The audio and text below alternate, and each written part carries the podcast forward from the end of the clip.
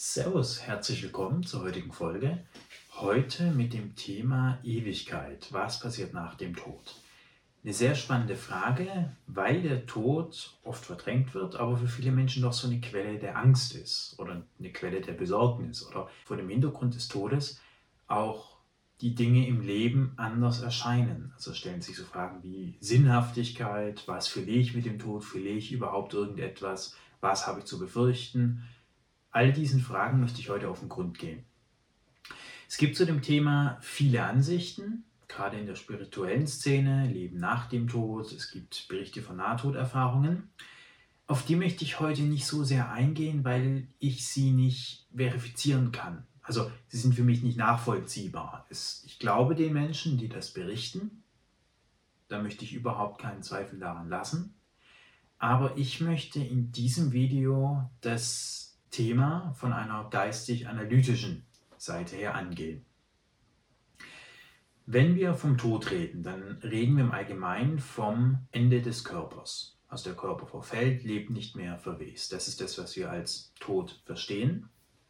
Und um sich der Frage anzunähern, was der Tod letztlich ist, ist es meines Erachtens notwendig, sich darüber klar zu werden, was ist denn eigentlich der Mensch? Was stirbt denn da, wenn wir vom Tod reden? In unserer neuzeitlichen Wissenschaft neigen wir dazu, den Menschen rein körperlich zu sehen. Also auch Geist ist nach Biologie so eine Sache, die entsteht zwischen den Verschaltungen von Nervenzellen. Der Mensch ist ein Körper, wird geboren, verwest irgendwann und alles, was ich empfinden kann, ist körpergebunden. Also ich kann hier nur tasten, riechen, schmecken, wenn ich einen Körper habe. Das heißt, das gesamte Leben wird auf den Körper reduziert in unserer aktuellen Zeit. Das ist ganz spannend, weil jede Freude, alles, was das Leben auch schön macht, ist notwendigerweise damit verknüpft, dass ich einen Körper habe. Und daraus folgt natürlich, dass wenn dieser Körper eines Tages fehlt, dann kann ich ja nichts mehr sehen, nichts mehr schmecken, dann gibt es mich nicht mehr. Und daher auch diese Angst, daher auch so dieser Drang von vielen Menschen, so viel wie möglich zu erleben in dieser Welt. Schlafen kann ich, wenn ich tot bin das bringt das Motto, denke ich, sehr gut auf den Punkt. So nach dem Motto, Leben ist etwas, das ist körpergebunden, das ist limitiert, die Lebenszeit ist inflationär, wird immer wertvoller. Und da vertrete ich etwas andere Ansichten. Beziehungsweise halte ich es für sehr angebracht, in gerade diesen Themenbereichen mal nachzudenken, ist das denn wirklich so? Was ist der Mensch denn eigentlich? Und ich sage, der Mensch ist sowohl als auch. Er ist Geist, aber auch Körper. Aber er ist eben nicht nur Körper. Er ist aber auch nicht nur Geist. Er ist eine Verbindung zwischen diesen beiden sehr, sehr unterschiedlichen Dingen, zwischen diesen beiden Elementen, die unterschiedlicher kaum sein könnten. Auf der einen Seite den Körper. Und den beschreibt die Biologie sehr gut, auch wo er herkommt und so weiter und so fort. Und da wissen wir, der Körper ist endlich. Der Körper begrenzt uns auch. Der Körper setzt mir Grenzen in Bezug auf meine Handlungen, in Bezug auf meine Tätigkeiten, auch in Bezug auf meine Fähigkeiten. Also ich kann halt nur eine begrenzte Anzahl an Stunden wach bleiben. Ein Körper kann also auch nicht unbedingt 300 Kilometer am Tag laufen. Aber da ist schon das Spannende, dass der Mensch, wenn wir das mal in der heutigen Zeit beobachten, ständig versucht, die Limitierungen, die Begrenzungen des Körpers zu überwinden. Also das Automobil ist meines Erachtens nichts anderes als die erfolgreiche Überwindung des Körpers. Weil ich mit einem Auto genau die hunderte Kilometer am Stück, in Anführungszeichen, rennen kann, die mein Körper nicht rennen kann. Smartphones, Videotelefonie ist im Grunde nichts anderes als die erfolgreiche Unternehmung, Raum und Zeit zu überwinden. Also der Körper bindet den Menschen an Raum und Zeit, aber Dank Telefon kann ich über den Raum hinweg in Echtzeit mit so vielen Menschen mich unterhalten, wie ich will, über den ganzen Globus. So. Und das sind eben die geistigen Elemente des Menschen. Wir haben auf der körperlichen Seite auf der einen Seite das Thema Endlichkeit, das Thema Begrenztheit, auch irgendwo das Thema der Gefangenheit, das Thema der Abhängigkeit auch. Der Mensch ist ja durch seinen Körper auch abhängig von Essen zum Beispiel, von Heizung, von Wasser und so weiter. Und wir haben auf der anderen Seite aber den Geist. Und der Geist strebt nach Ewigkeit, nach der Überwindung von all diesen ganzen körperlichen Einengungen. In der Natur gibt es keine zwei selben Dinge. Jede Sache ist anders. Und dennoch beobachten wir ja, wie der Mensch immer versucht, das Allgemeine zu erkennen und nach dem Allgemeinen zu handeln. Also Gesetze sind ein gutes Beispiel dafür. Jedes Verbrechen ist ja einzigartig. Und der Geist sagt, okay, wir systematisieren das jetzt und kategorisieren die Verbrechen. Totschlag, Mord, Diebstahl und so weiter und so fort. Und aufgrund dieser Zwiegespaltenheit des Menschen entstehen sehr viele Freuden, aber eben auch das Leid. Zunächst möchte ich auf das Thema des Leides zu sprechen kommen. Im Grunde ist das menschliche Leben ein einziger Widerspruch. Und das hängt eben damit zusammen, dass der Mensch eben nicht nur Körper, aber eben auch nicht nur Geist ist. Er ist ein, ein Zusammenschluss von zwei sich im Grunde widersprechenden Dingen. Und das führt zu sehr viel Leid. Als Beispiel, der Geist nimmt sich etwas vor. Also ich möchte heute nach Mannheim fahren oder wie auch immer. Ich möchte heute ein Video aufnehmen. Eine Geist, ein geistiger Vorsatz. Und zur Umsetzung brauche ich jetzt aber meinen Körper. Und jetzt kommt es daher zu Missverständnissen oder zu, zu Unzulänglichkeiten. Ich kann mir vornehmen, nach Mannheim zu fahren und auch einen Parkplatz zu finden, aber wenn da halt einfach physisch kein, kein Parkplatz da ist, habe ich ein Problem. Also Geist und Körper funktionieren nicht zusammen, sondern da ergeben sich Spannungen. Menschliche Fehler sind auch so ein Beispiel. Kein Mensch will Fehler machen. Also die Instanz im Menschen, die sich Dinge vornimmt, die Pläne macht, nach bestem Wissen und Gewissen Überlegungen anstellt, das ist der Geist. Und der Geist macht einen schönen Plan und aufgrund von körperlichen Dingen oder aufgrund von Dingen, die der Geist nicht bedacht hat, weil er aber auch auf körperliche und damit begrenzte Wahrnehmung angewiesen ist, entsteht Leid. Der Partner, in den ich mich verliebe, der will nicht, die Firma, die ich gründe, läuft nicht, weil vielleicht irgendein Zwischenfaktor reingekommen ist, Corona, weltweite Spannungen und so weiter und so fort. Also irgendwas Körperliches. Und dieser Zwiespalt im Menschen, auf der einen Seite einen Geist haben, der will, der Überlegungen anstellt, und auf der anderen Seite einen begrenzten Körper, das führt zu Leid. Dass der Körper oder die körperliche Welt den Ansprüchen des Geistes nicht genügen kann. Das sind zwei sich widersprechende Dinge. Der Mensch strebt nach Ewigkeit. Der Mensch will, das zeigt auch die Bestattungskultur, die Gedenkkultur, Dinge für die Ewigkeit haben, über die Zeit hinaus. Aber der Körper lehrt uns, alles ist vergänglich, es gibt nichts Ewiges. Und dann haben wir die nächste Kontradiktion, den nächsten Selbstwiderspruch im Menschen. Er lebt in einem endlichen Körper, aber immer mit dem Bedürfnis, das Ewige anzustreben. Das ist in gewisser Hinsicht so, wie wenn man versucht, mit dem Auto mit angezogener Handbremse zu fahren. Auf der einen Seite den Wunsch, vorwärts zu kommen, auf der anderen Seite aber die Begrenzungen und Hemmnisse des menschlichen Körpers. Missverständnisse sind auch so ein Thema weil wir sind in unserer Kommunikation auf unsere Körper angewiesen. Ich kann die Gedanken nicht direkt übertragen. Dadurch, dass ich ihn mit Worten, also mit meinem Körper übertragen muss, entstehen Missverständnisse. Missverständnisse führen im Extremfall zu Streitigkeiten, zu Krieg und damit wieder zu Leid. Leid, das ist ganz spannend, ist meines Erachtens zu einem großen Teil die Nichtübereinstimmung von Geist und Körper.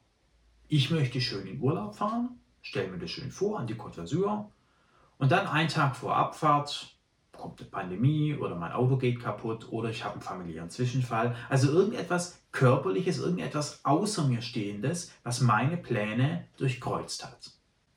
Und dann stellt sich jeder Mensch früher oder später die Frage, wie soll ich denn mit meinem Geist überhaupt umgehen? Weil auf der einen Seite macht es ja keinen Sinn, einen Plan zu machen, der dann nicht erfüllt wird. Aber es ist eben nicht so, dass Pläne immer nicht erfüllt werden. Und das ist das nächste Spannungsfeld. Und so ergeben sich im menschlichen Leben unendlich viele Spannungsfelder, die ihren Ursprung meines Erachtens in der tiefen Spaltung des Menschen haben und in der Tatsache, dass der Mensch eben Körper und Geist ist. Nur die Biologie kann den Menschen nicht erklären, da fehlt was. Andererseits kann aber auch nur die Religion, nur die Geisteswissenschaft dem Menschen nicht gerecht werden. Es ist ein Zusammenschluss zwischen diesen beiden wesentlichen Komponenten. Spannend, wenn wir uns anschauen, was passiert, wenn wir Freude empfinden. Was sind freudige Momente? Freudige Momente sind zum Beispiel Momente, in denen die körperliche Welt dem Geist entspricht. Also der Mensch ist in aller Regel glücklich, wenn er sich etwas vornimmt und das passiert dann auch genauso. Ohne Zwischenfälle, ohne, ohne Störfaktoren. Ich nehme mir etwas vor, es läuft nach Plan und das Ergebnis ist mindestens so gut, wie ich es mir vorgenommen habe. Das ist ein Glücksmoment, wenn der Körper keine Steine dem Geist in den Weg legt. Andere Glücksmomente sind das Erleben von Verbundensein. Also wenn ich mich mit vielen Menschen zusammensetze, die auch mir wohlgesonnen sind, die mich aufnehmen, die meine Meinung auch teilen, dann habe ich auch ein Freudeerlebnis. Also wenn Dinge zusammen sind. Oder man könnte auch sagen, wenn die Trennung wegfällt. Wenn die körperliche Trennung überwunden wird. Natürlich, wenn sich fünf Menschen treffen, sind das immer noch fünf verschiedene Körper, die aufeinander getrennt sind. Aber das Erlebnis der Freude entsteht dann, wenn sich diese fünf Menschen im Geiste verbinden, wenn die körperliche Getrenntheit in den Hintergrund rückt und das Geistige, die Verbundenheit im Vordergrund steht. Ein weiteres Freudemomentum ist für viele Menschen das Freisein von Zwängen. In gewisser Hinsicht ist der Körper Auslöser von Zwängen. Also irgendwann, wenn ich hier sitze, wird mich mein Körper dazu zwingen, auf Toilette zu gehen. Oder wird mich auch dazu zwingen, mal was zu trinken. Das ist, da habe ich keine Wahl. Das ist einfach ein Tribut, den ich an die Tatsache zahle, dass ich auch Körper bin. Und in dem Moment, wo der Mensch Freiheitserlebnisse hat, wo er merkt, ich kann mich selbst verwirklichen, ich kann kreativ, also schöpferisch sein, ich muss nicht mehr jeden Tag zum gleichen Arbeitsplatz, sondern ich bin vielleicht reich geworden durch irgendwas und kann jetzt selbst bestimmen, was ich mache, ohne externen Zwang. Auch ein Freudeerlebnis. Der Geist ist die Quelle der Freude und was die Freude dann trübt, sind die körperlichen Erfahrungen. Das beginnt meines Erachtens auch schon in der Kindheit. In der, bei der Geburt wird sich der Mensch seines Körpers zum ersten Mal gewahr und damit auch den ganzen Einschränkungen. Ein Kind kommt im Grunde liebend auf die Welt. Es liebt alles, es ist vorurteilsfrei, es kann noch keine Vorurteile haben. Das heißt, der Geist ist liebend, allumfassend und vollkommen zufrieden. Und dann merkt das Kind, okay, ich habe jetzt einen Körper und der hat Hunger. Und dann schreit das Kind. Und das Kind merkt dann auch, okay, ich bin eigentlich Geist, ich bin frei, aber da ist ein Körper, der mir diese Freiheit nimmt. Da ist dann plötzlich ein Elternteil, was mich physisch wohin legt oder physisch mich im schlechtesten Fall in den Zimmer sperrt oder mich auch übermuttert. Und so merkt das Kind, okay, irgendwas scheint nicht in Ordnung zu sein. Meine, mein Geist wird durch den Körper ständig eingeengt auch bevormundet. Aber es ist immer dieses ständige Spannungsverhältnis zwischen Körper und Geist. Und was dann passiert in der Entwicklung oder auch in der Gesellschaft ist, meines Erachtens, dass die Liebe auf Abneigung stößt. Also das Kind will was, das Kind will geistig, kreativ sein und plötzlich heißt es, nein, so nicht, das machen wir nicht, jetzt nicht, so geht's nicht. Jetzt spielen wir nicht und das gehört sich nicht. Und was der Mensch dann im Grunde lernt, ist, ich bringe Liebe, ich interessiere mich für neue Dinge, ich will Dinge teilen, ich will teilhaben und dann kommt ein Nein.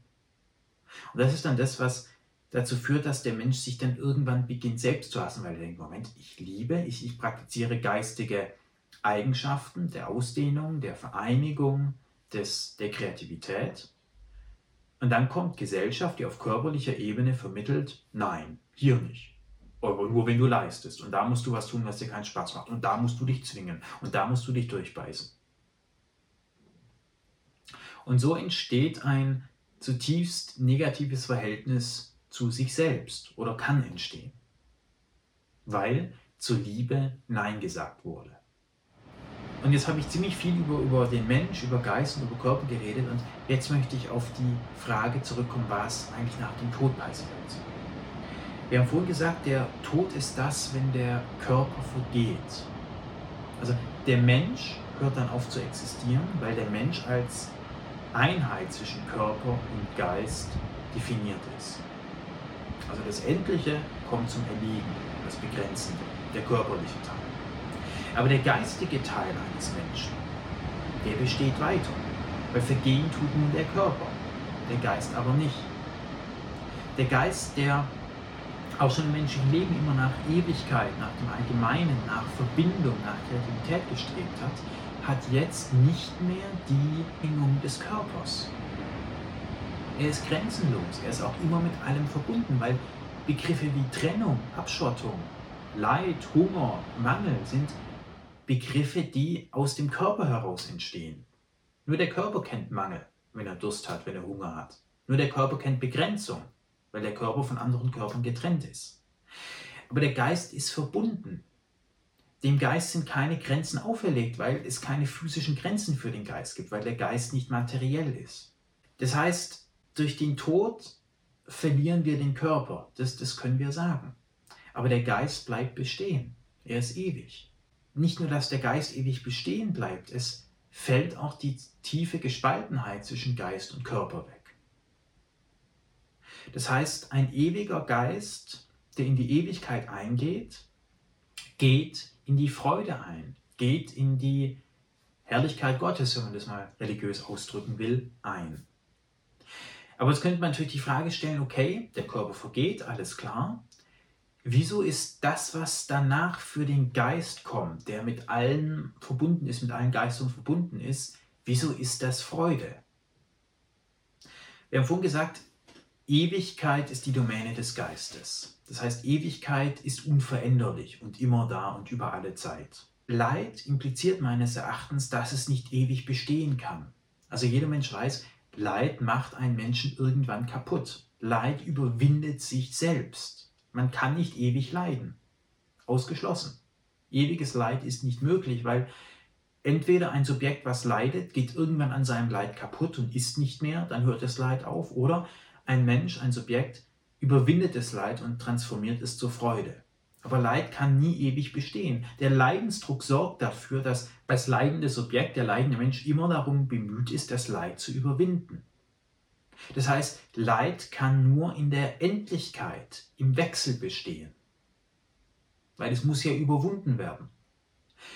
Leid ist auch oft daran geknüpft, dass man unter etwas leidet. Entweder was außerhalb von einem liegt, von Dingen, die man nicht beeinflussen kann, Schicksalsschläge, Krankheiten etc. pp oder aber von Dingen, die man in sich selbst nicht haben will. Aber Leid bedarf immer der Trennung. Es muss immer etwas getrennt werden. Entweder was in sich abgespalten werden oder etwas außerhalb von einem kommt rein, was man nicht haben will. Also das sind sehr körperliche Merkmale. Also Trennung, Abgrenzen, Außen, Innen, Trennung. Das sind ja Begriffe, die aus der Physis entstammen.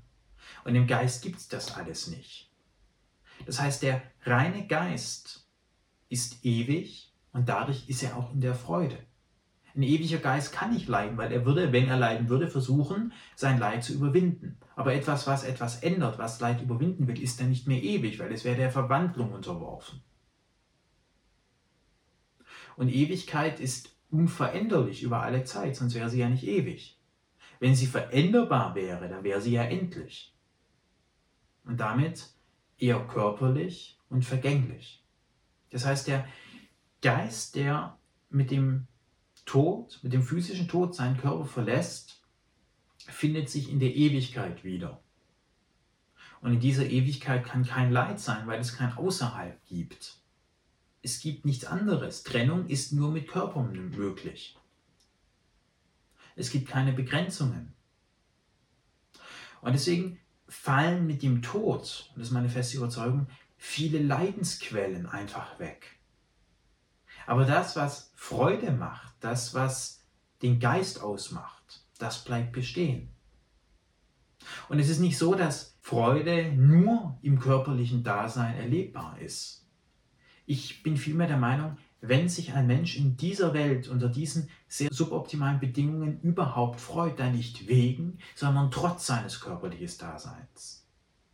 Dann nicht wegen seiner tief zerrissenen Persönlichkeit, sondern trotz ihr. dann nicht wegen der Umstände in der Welt, sondern trotz den Umständen in der Welt. Und deswegen ist der Tod überhaupt nichts Schlimmes. Der Tod ist meines Erachtens Erlösung von dieser tiefen Gespaltenheit. Und Angst vor dem Tod zu haben, ist meines Erachtens aus mehreren Gesichtspunkten heraus irrational. Wir sehen auf der einen Seite, dass der Geist weiter besteht, in die Ewigkeit geht. Aber auf der anderen Seite ist der Tod eine Sache, die wir nicht ändern können.